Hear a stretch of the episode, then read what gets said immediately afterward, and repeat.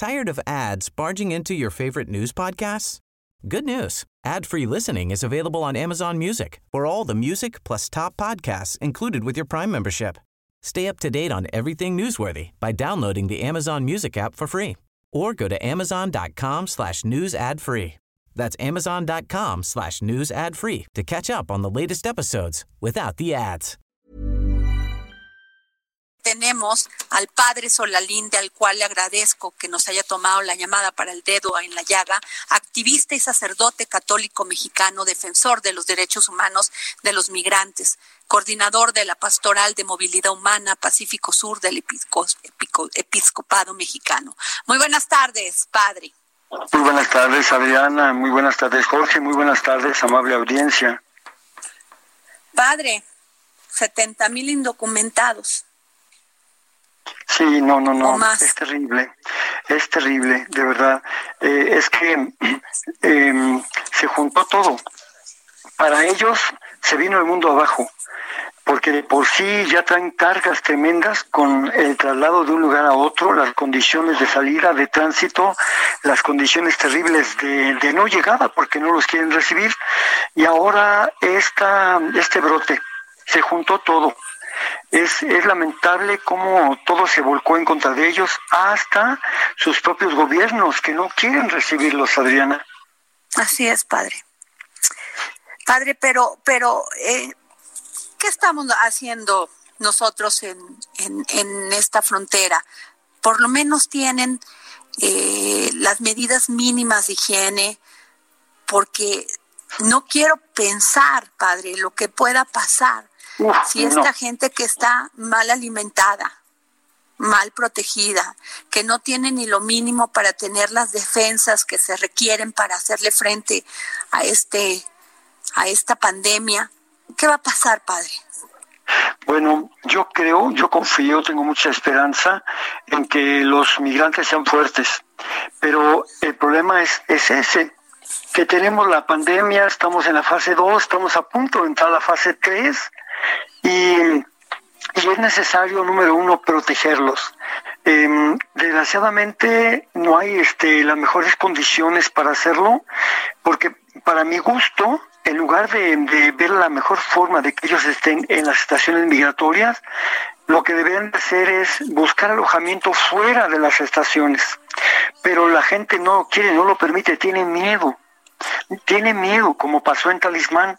Entonces, lo ideal sería que no hubiera ahorita estaciones migratorias, que las cerraran inmediatamente pero la gente, la sociedad civil tiene muchos prejuicios, tiene temores, le falta información y van a recalar contra ellos. Entonces lo menos que se puede hacer de los males, el menor, es eh, protegerlos en las estaciones migratorias. Pero aquí lo que nos alienta, lo que, lo que nos ayuda es ver que no está solo el Instituto Nacional de Migración, tiene la supervisión de la quinta visitaduría de la Comisión Nacional de Derechos Humanos, que está sumamente pendiente que está pendiente de lo que de lo que está pasando dentro de las estaciones.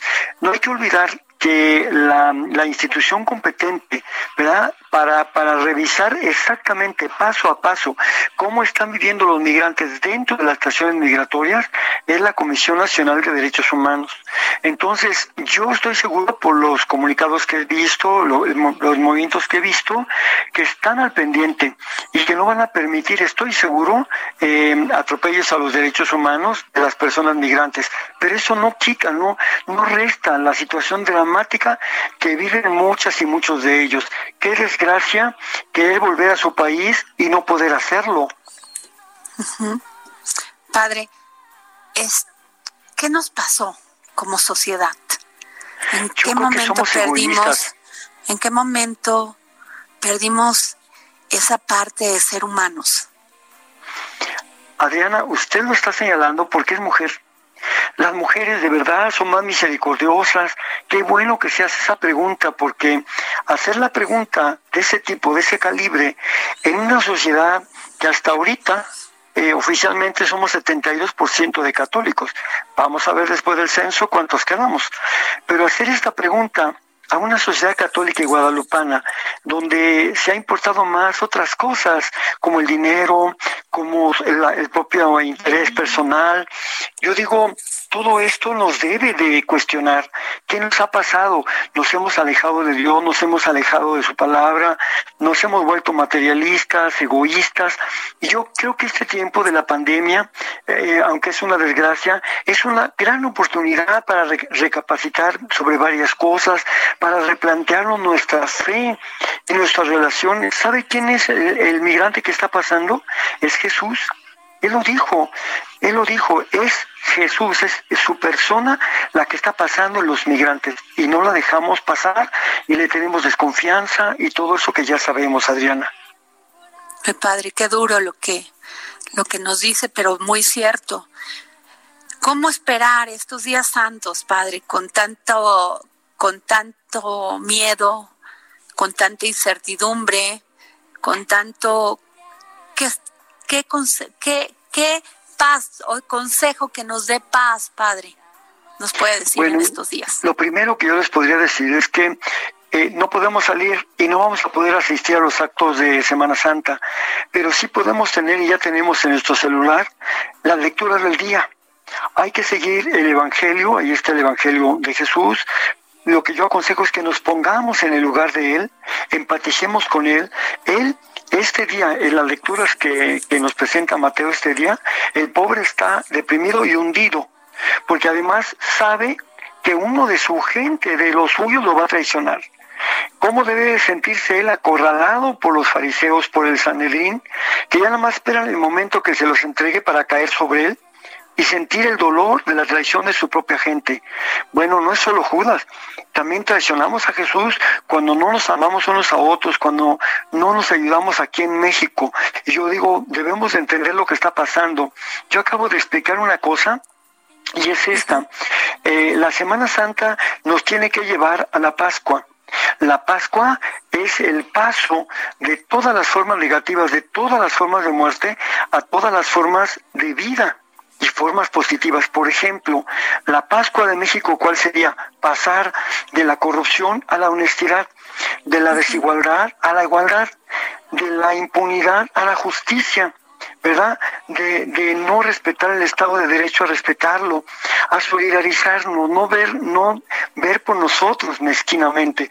Todo eso significa la Pascua del Señor. ¿De qué serviría que rezáramos en Semana Santa si al final México siguiera igual, si no lográramos ir cambiando, ir transitando de todo eso que nos ha dado tanto dolor y, tanto sufrimiento y violencia a una vida digna de, de vivir como hermanos y obviamente entre nosotros, pero también con los migrantes que pasan, que son los más vulnerables.